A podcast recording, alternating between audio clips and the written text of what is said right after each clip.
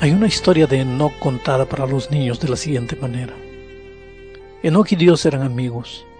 Andaban, caminaban, jugaban y dormían juntos.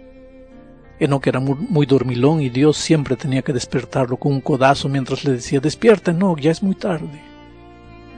Entonces ambos saltaban de la cama, se cepillaban los dientes y después de tomar el desayuno salían, corrían juntos, Nadaban en la laguna, buscaban frutas, charlaban, descansaban debajo de los árboles.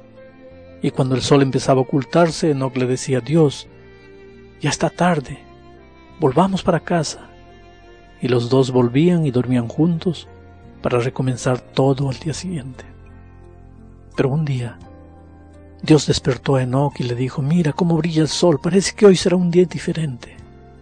Y ese día andaron, andaron tanto, que cuando llegó la tarde Enoch le dijo, Señor, ya es tarde, vamos para casa.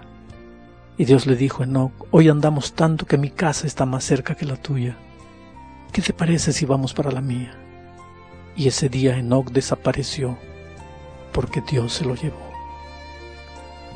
¿Qué tal vivir la vida como Enoch?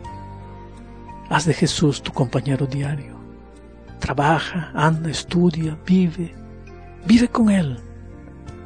Él es todo en la vida del cristiano.